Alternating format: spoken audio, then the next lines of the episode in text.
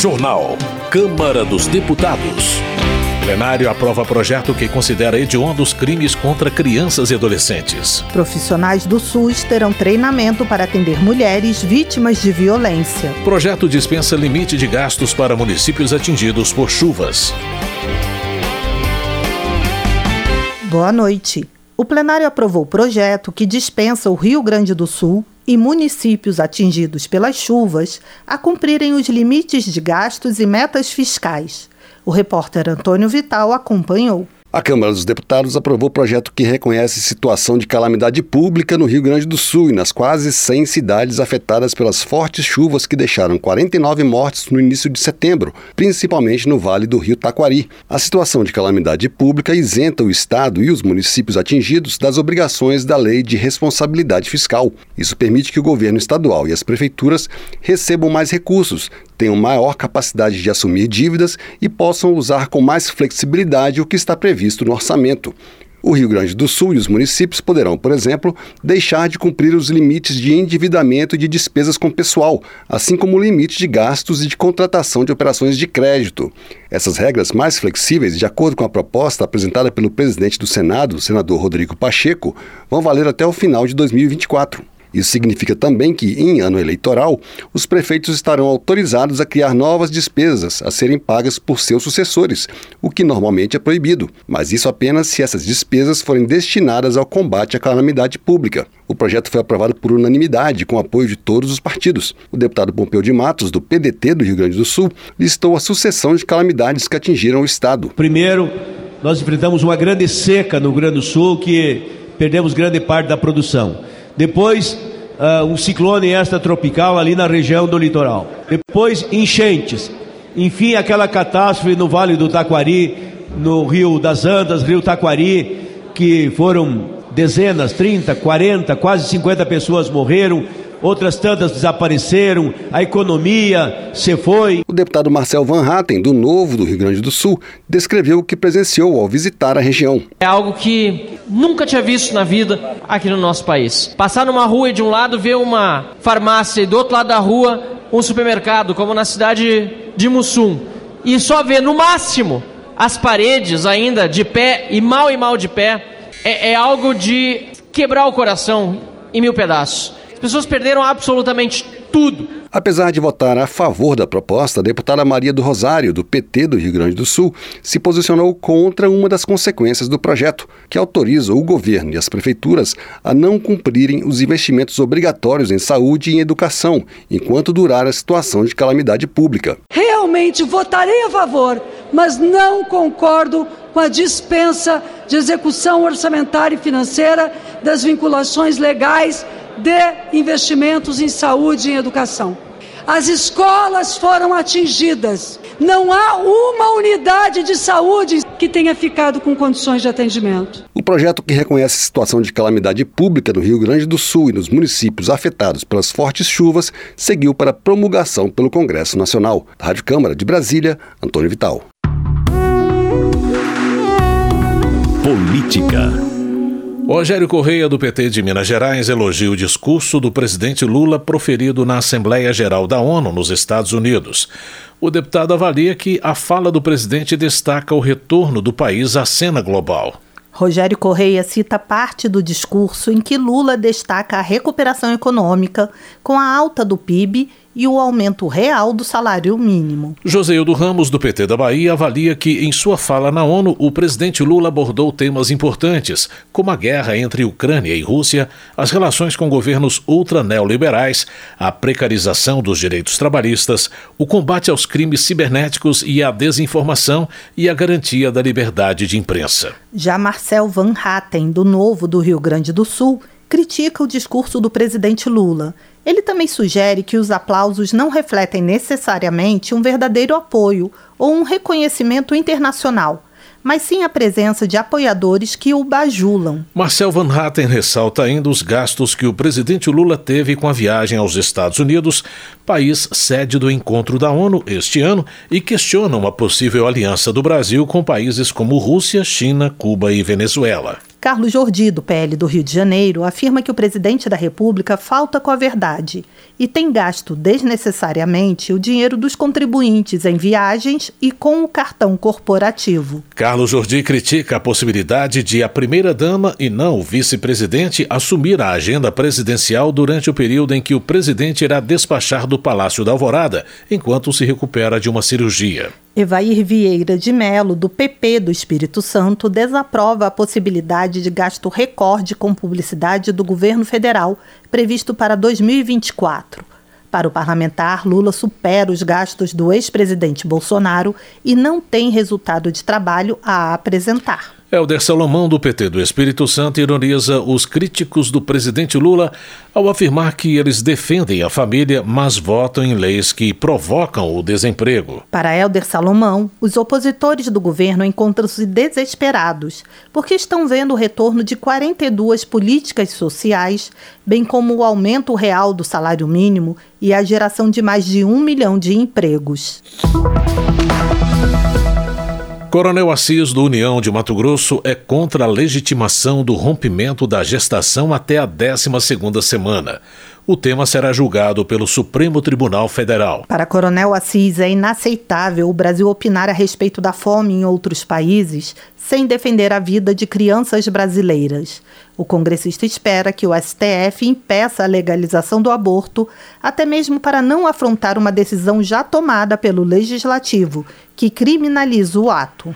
Eduardo Bolsonaro, do PL de São Paulo, questiona posicionamento dos Ministérios da Saúde e das Mulheres a respeito da legalização do aborto, quando Lula havia feito promessa de campanha sobre não tratar do assunto. Eduardo Bolsonaro rechaça a interferência do STF sobre a legalização do aborto e sobre a cobrança assistencial para sindicatos. Ele acentua que a Corte quer passar por cima do Congresso ao trazer para si o poder de legislar. Gilvanda Federal, do PL do Espírito Santo, pede que sejam aprofundadas as investigações sobre denúncia de que o ministro da Justiça, Flávio Dino, teria agredido o deputado General Girão no aeroporto Santos Dumont, no Rio de Janeiro. Segurança Pública plenário da Câmara aprovou o projeto que prevê capacitação permanente de profissionais de saúde encarregados de atender mulheres vítimas de violência. O repórter Marcelo Larcher tem mais detalhes. O treinamento é previsto para o pessoal do Sistema Único de Saúde, o SUS, e a proposta considera como ações de capacitação cursos de aperfeiçoamento, palestras, seminários e oficinas. O objetivo do projeto, apresentado pela deputada Maria Rosas, do Republicanos de São Paulo, é fazer com que estes profissionais atendam as mulheres vítimas de violência de maneira sensível e com empatia. Eles serão também treinados a reconhecer sinais de violência e avaliar a gravidade da situação, de modo a acolher a mulher e, quando for o caso, encaminhá-la de acordo com os protocolos de atendimento definidos pelo Ministério da Saúde. A relatora da proposta, a deputada Isa Ruda, do MDB de Pernambuco, disse que a aprovação reforça a rede de proteção e assistência às vítimas de violência. A proposição busca garantir que os membros das equipes de saúde, independentemente do nível de atuação, estejam devidamente capacitados para lidar com essas situações delicadas, assegurando a abordagem humanizada e qualificada necessária para a efetiva assistência às mulheres vítimas de violência. De acordo com a proposta, as atividades de capacitação serão contabilizadas para fins de cumprimento da carga horária mensal e também para o processo de avaliação funcional. Para a deputada Maria Rosas, o projeto aumenta os mecanismos de combate à violência contra a mulher. Hoje, essa casa, com essa aprovação, fortalece as políticas públicas de proteção, de cuidados e também do combate à violência contra a mulher. O projeto que prevê capacitação permanente de profissionais de saúde encarregados de atender mulheres vítimas de violência seguiu para análise do Senado. Da Rádio Câmara de Brasília, com informações de Antônio Vital, Marcelo Larcher. Já pode seguir ao Senado proposta que exige serviço de pronto atendimento no Ligue 180. O serviço poderá encaminhar vítimas à polícia ou a serviços de saúde.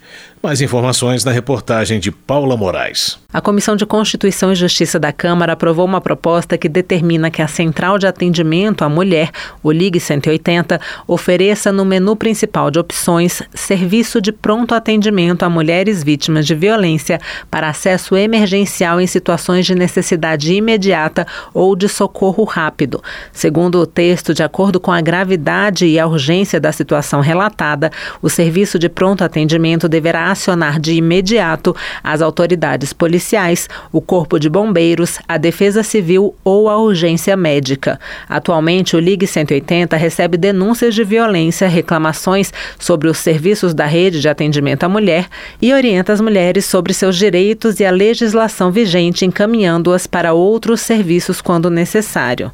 A relatora, a deputada Laura Carneiro, do PSD do Rio de Janeiro, apresentou um parecer recomendando a constitucionalidade do texto. Você facilita a mulher que sofreu a violência a que imediatamente ela tenha atendimento no caso de urgência. O próprio serviço do 180 deve se comunicar imediatamente com a polícia, com o serviço de saúde, para que aquela mulher tenha atendimento imediato. Essa é a ideia do projeto e, portanto, ela, a matéria era condicional e nós aprovamos na Comissão de Justiça. Dados de 2022 do Fórum Brasileiro de Segurança Pública, a partir de pesquisa conduzida pelo Instituto Datafolha, revelam que cerca de 50 mil mulheres por dia sofreram algum tipo de violência no ano passado.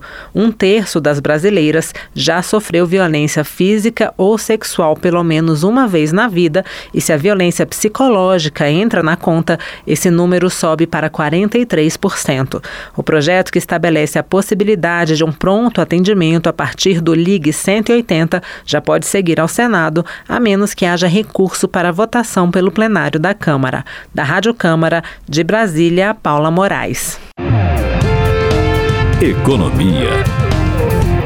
Projeto de Ivoneide Caetano, do PT da Bahia, suspende a cobrança de parcelas do programa Minha Casa Minha Vida nos casos do beneficiário desempregado e cria um banco de dados para priorizar a empregabilidade dessas pessoas. Ivoneide Caetano alega que é preciso elaborar alguma ação contra a elevada inadimplência do programa, que já atinge quase 50% dos contratos da faixa 1.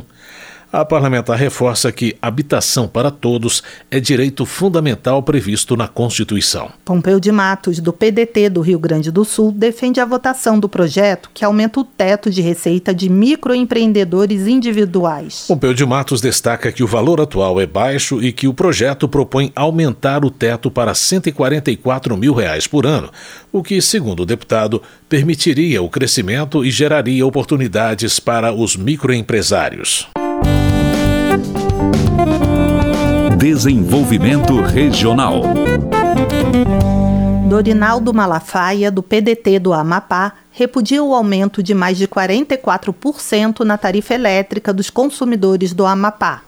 O parlamentar considera lamentável que o Estado, com um dos menores IDHs do país, sofra com a tarifa mais alta da federação. De acordo com Dorinaldo Malafaia, a soma do calor amazônico com a bolha de calor estacionada sobre o Brasil faz com que a sensação térmica no Amapá ultrapasse os 40 graus, sem que as pessoas possam fazer uso de ventiladores ou ar-condicionados devido ao preço da energia. Coronel Crisóstomo, do PL, cobra respostas a respeito das propriedades rurais sob embargo em Rondônia. Segundo o parlamentar, os pequenos produtores e agricultores familiares, criadores de gado, sofrem com a situação de insegurança criada pelos órgãos de fiscalização do Estado. Coronel Crisóstomo lamenta ainda as dificuldades enfrentadas pelas prefeituras por receberem valores abaixo dos determinados pelo Fundo de Participação dos Municípios. Defensor Estélio Denner, do Republicanos, apoia a proposta de emenda à Constituição que integra os servidores dos antigos territórios do Amapá e de Roraima ao quadro da Administração Pública Federal. Defensor Estélio Denner informa que o texto foi aprovado no Senado e chegará em breve à Câmara. Ele espera que seja reconhecido o direito dos servidores dos territórios que ajudaram na construção dos estados. Saúde. Ana Paula Lima, do PT de Santa Catarina, celebra o aniversário de 33 anos do Sistema Único de Saúde e os 17 anos de implementação da Política Nacional das Práticas Integrativas e Complementares. Ana Paula Lima também informa que foi lançada a Frente Parlamentar Mista em defesa dos saberes tradicionais e das práticas integrativas e complementares no SUS. Ela explica que, atualmente, o SUS oferta 29 procedimentos em especialidades como aromoterapia, biodança, homeopatia, acupuntura, reiki, florais, entre outras. Direitos Humanos. Gisela Simona, do União de Mato Grosso, lembra que hoje é o Dia Nacional de Luta da Pessoa com Deficiência. Segundo ela, a data simboliza a luta por mais inclusão social dessa parcela da população, que no Brasil chega a 18 milhões de pessoas, segundo dados do IBGE. Gisela Simona faz menção ao Estatuto da Pessoa com Deficiência, lei sancionada em 2015, que, na opinião da congressista, promove a inclusão, a habilitação e a reabilitação da pessoa com deficiência. Raimundo Santos, do PSD do Pará, destaca trecho da Constituição Federal que declara a dignidade da pessoa humana como um dos princípios do Estado Democrático de Direito. Na visão do deputado, tal princípio vale também para os fetos nascituros. Raimundo Santos também destaca que 21 de setembro é o Dia Nacional de Luta da Pessoa com Deficiência. Ele ressalta os avanços do Estatuto da Pessoa com Deficiência, mas reconhece que o poder público ainda tem muitos desafios em relação às políticas de acessibilidade.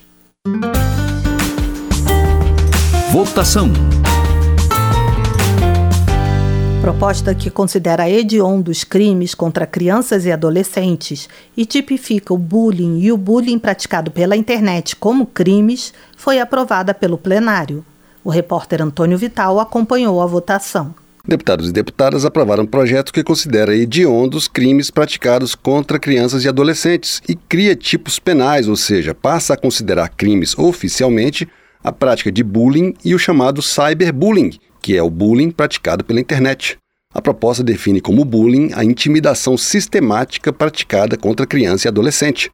O projeto, apresentado pelo deputado Osmar Terra, do MDB do Rio Grande do Sul, acrescenta no Código Penal a prática desse crime, mesmo quando praticado pela internet, com penas que podem ser de multa até prisão de dois a quatro anos. O relator, deputado Altineu Cortes, do PL do Rio de Janeiro, deu como exemplo da necessidade de tipificação do crime de bullying casos de estupros virtuais, chantagem e até indução à mutilação praticados por usuários do aplicativo Discord, de mensagens e conversas online. O projeto também altera o Código Penal para considerar hediondos os crimes de sequestro, cárcere privado ou tráfico de crianças ou adolescentes. Também será considerado hediondo forçar crianças ou adolescentes a participar de cenas de pornografia e sexo, da mesma forma, passa a ser hediondo o crime de induzir suicídio ou automutilação por meio da internet. A pena atual para esse crime, de seis meses a dois anos de prisão, será duplicada se o autor for administrador ou responsável por grupo, comunidade ou rede virtual.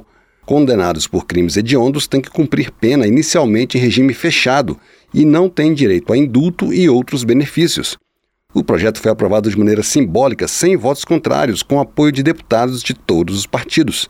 A deputada Fernanda Melchiona, do PSOL do Rio Grande do Sul, defendeu a tipificação do crime de bullying quando praticado por meio de aplicativos, jogos e redes sociais na internet. Todos nós ficamos chocados com o que foi trazido de violências, humilhação, chantagem, agressões físicas a crianças sendo perpetradas dentro de um ambiente digital, de uma plataforma como o Discord. Eu tenho certeza que quando se discute o tema do cyberbullying, também está se refletindo essa barbaridade que crianças de 10, 11, 12 anos estavam sendo submetidas. O projeto também cria uma política nacional Nacional de Prevenção e Combate ao Abuso e Exploração Sexual de Crianças e Adolescentes e cria protocolos a serem seguidos nas escolas para prevenir e combater a violência nesse ambiente. Para o autor da proposta, deputado Osmar Terra, do MDB do Rio Grande do Sul, a falta de uma legislação contra crimes praticados pela internet aumentou a violência contra crianças e adolescentes. Esse projeto ele vem em cima de um crescimento exponencial de ocorrências de crimes contra crianças, cada vez aumentando mais, tanto no mundo real quanto na, na internet. E faz-se necessário, pela ausência de uma legislação clara, uma legislação que tome providências, faça faça as punições necessárias para que isso não siga adiante. O projeto que considera hediondos crimes praticados contra crianças e adolescentes e cria tipos penais e punições para a prática de bullying e cyberbullying, que é o bullying praticado pela internet, seguiu para análise do Senado. Da Rádio Câmara de Brasília, Antônio Vital. Termina aqui o Jornal Câmara dos Deputados, com trabalhos técnicos de Everson Urani e apresentação de Mônica Tati e José Carlos Andrade. Uma ótima noite para você. A Voz do Brasil retorna amanhã. Uma boa noite. Você ouviu A Voz do Brasil. Boa noite.